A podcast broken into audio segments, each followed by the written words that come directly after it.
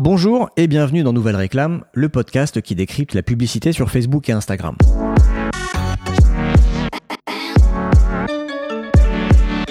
Dans le premier épisode des cahiers de vacances, c'est-à-dire l'épisode 8 du podcast, je vous ai dit qu'il fallait poser de bonnes bases avant de vous lancer tête baissée dans les Facebook Ads. Et dans les choses que je conseillais de faire avant de vous lancer, il y avait l'installation du pixel Facebook sur votre site. Installer le pixel Facebook sur votre site, c'est pas une option. C'est une étape absolument indispensable pour exploiter toute la puissance de la publicité Facebook. Et pourtant, je vois souvent des annonceurs qui ont installé le pixel à la va-vite sur leur site ou qui l'ont mal paramétré. Du coup, ces annonceurs sont limités au moment de la création d'audience, de retargeting ou de l'optimisation de campagne quel dommage. Cette semaine, je vais donc vous expliquer ce qu'est le pixel Facebook, pourquoi on appelle ça un pixel, à quoi il sert, et surtout tout ce qu'on peut faire une fois qu'on l'a mis en place. Dans le prochain épisode de Nouvelle Réclame, je vous expliquerai comment on l'installe, donc ce sera un épisode un petit peu plus technique que celui d'aujourd'hui. Je suis Joseph Dogno de Neomédia, consultant marketing digital spécialisé dans les Facebook Ads. Comme d'habitude, n'hésitez pas à vous abonner sur iTunes, Apple Podcast ou sur votre appli de podcast préféré. Pour commencer, qu'est-ce que c'est que le pixel Facebook? Très concrètement, le pixel Facebook, c'est un bout de code, une quinzaine de lignes de code en JavaScript que Facebook fournit à chaque annonceur une fois qu'il a créé un compte publicitaire sur la plateforme. Pourquoi est-ce qu'on appelle ça un pixel? Parce qu'en fait, c'est une image qui fait une taille de 1 pixel de large sur un pixel de haut, qui est donc quasiment invisible, et qui se charge quand on visite une page web ou quand on ouvre un email par exemple. Dans les faits, ça permet à la personne qui a mis en place ce pixel de traquer certaines activités de l'utilisateur, par exemple de savoir si un mail a été ouvert ou si une page web a été visitée. Et donc ça nous permet, à nous autres annonceurs, de récupérer des données dans le cadre de nos activités de marketing digital ou d'email marketing, ou tout simplement d'analyser le trafic de notre site web. L'exemple le plus connu et le plus répandu de pixel de tracking est le pixel Google Analytics. À peu près tous les sites web de la planète ont installé le pixel Google Analytics solution gratuite fournie par Google pour avoir des données très complètes sur le trafic d'un site web, le temps passé, les pages visitées, l'origine du trafic, les actions effectuées sur un site, etc.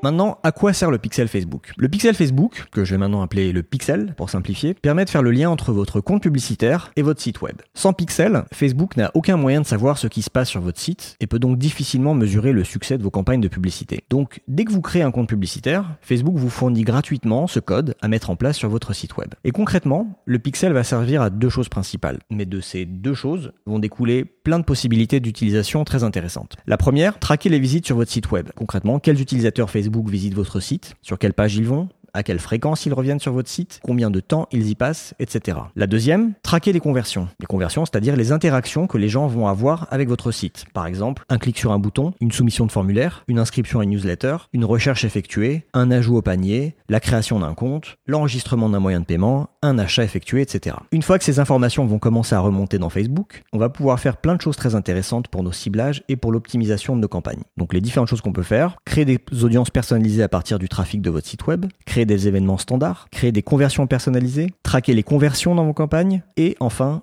optimiser vos campagnes pour de la conversion. je vais détailler chacun de ces usages.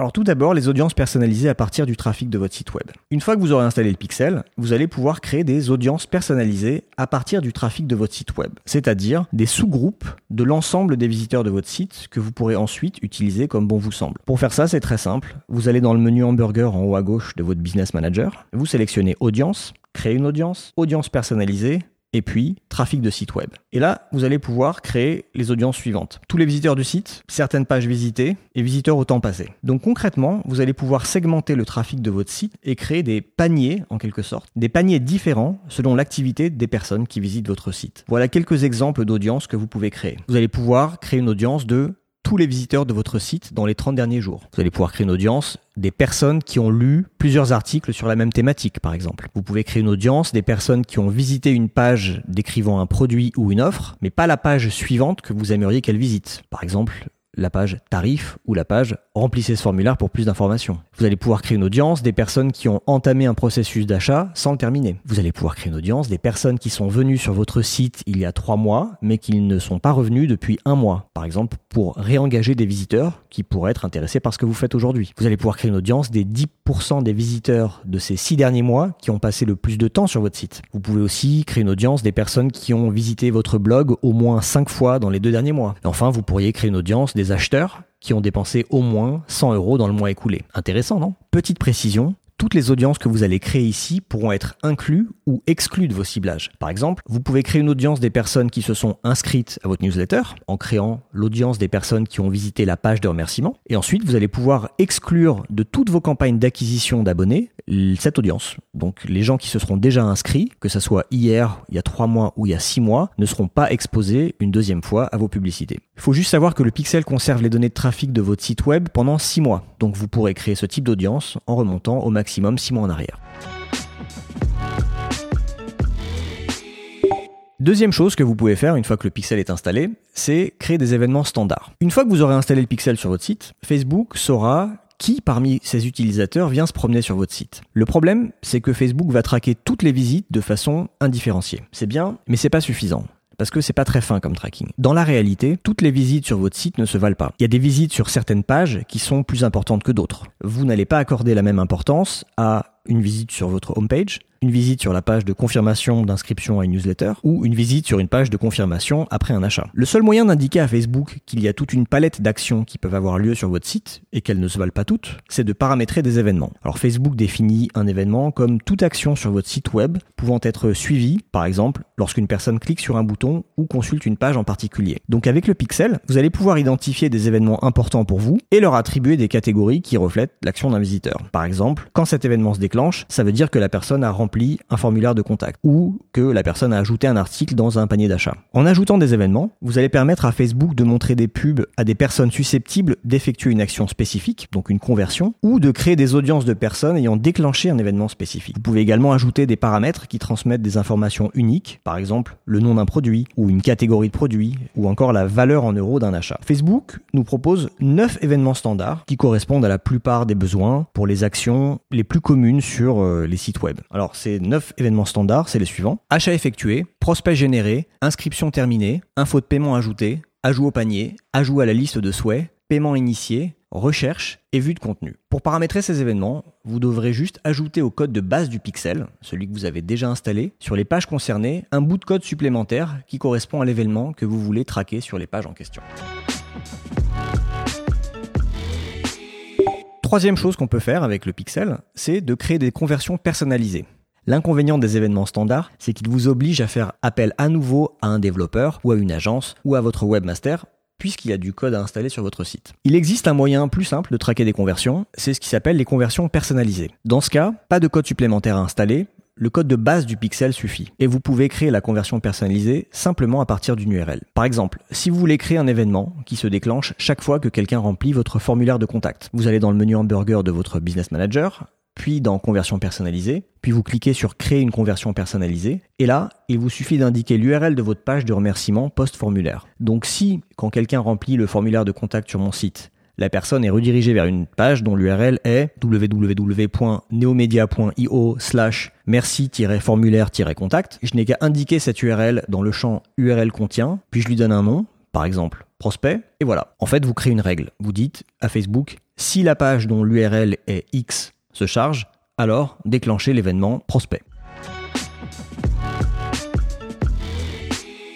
Quatrième chose que vous pouvez faire avec le pixel, c'est de traquer les conversions dans vos campagnes. Maintenant que Facebook connaît les conversions qui peuvent avoir lieu sur votre site, puisque vous avez paramétré des événements pour chacune de ces conversions, vous allez voir apparaître ces conversions dans vos statistiques publicitaires. Prenons un exemple. Imaginons que j'organise une conférence à laquelle les gens peuvent s'inscrire avec un formulaire qui se trouve sur mon site. Donc mon objectif est de promouvoir cette conférence et d'avoir un maximum d'inscrits. Je lance une publicité Facebook avec un joli visuel, un texte très convaincant sur l'intérêt de venir à cette conférence et les gens qui cliquent sur la publicité sont renvoyés vers le formulaire d'inscription sur mon site. Grâce au pixel Facebook, je verrai apparaître dans les statistiques de cette campagne non seulement le nombre de personnes qui ont été exposées à cette publicité, le nombre de personnes qui ont cliqué sur cette publicité, mais je vais aussi voir le nombre de personnes qui ont rempli le formulaire. Et je pourrai également voir dans ces statistiques le coût par conversion, c'est-à-dire combien je dépense pour qu'une personne s'inscrive à ma conférence. Dernière chose qu'on peut faire avec euh, le pixel, c'est d'optimiser vos campagnes pour de la conversion. Un des objectifs de campagne que vous pouvez utiliser dans les Facebook Ads est un objectif qui s'appelle conversion. Dans ce type de campagne, vous devez indiquer à Facebook l'objectif exact que vous voulez atteindre. Et cet objectif final se définit par un événement de conversion. D'où l'intérêt de paramétrer les événements standards ou les conversions personnalisées en amont. L'intérêt de ce type de campagne est que Facebook va savoir précisément qui convertit. Et plus il y aura de conversion, plus Facebook va comprendre quel est le type de profil qui convertit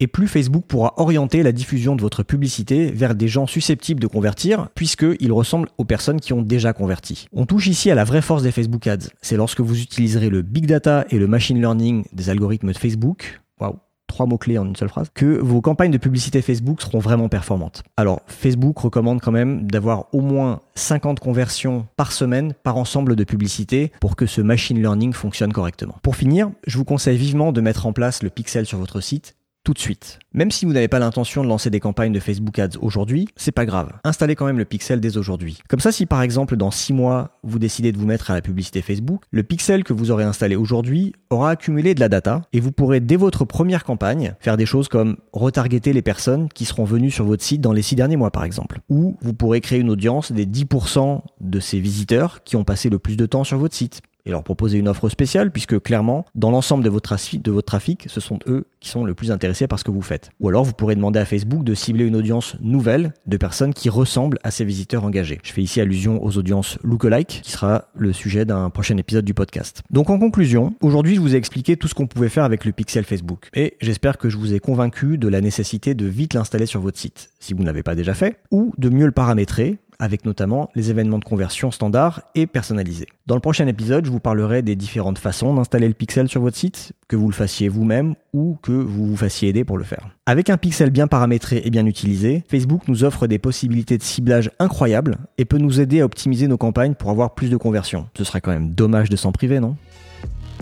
Merci d'avoir écouté cet épisode de Nouvelle Réclame. Si vous avez aimé et que vous ne voulez surtout pas rater les prochains épisodes, abonnez-vous sur iTunes, Apple Podcast ou sur votre appli de podcast préféré. Enfin, n'hésitez pas à nous mettre un petit commentaire sur iTunes, ça nous aidera à diffuser le podcast à plus de monde. Et puis si vous avez une question sur les Facebook Ads ou les Instagram Ads, vous pouvez nous l'envoyer en nous écrivant sur la page Facebook Nouvelle Réclame ou en tweetant sur le compte at Nouvelle Réclame. À très bientôt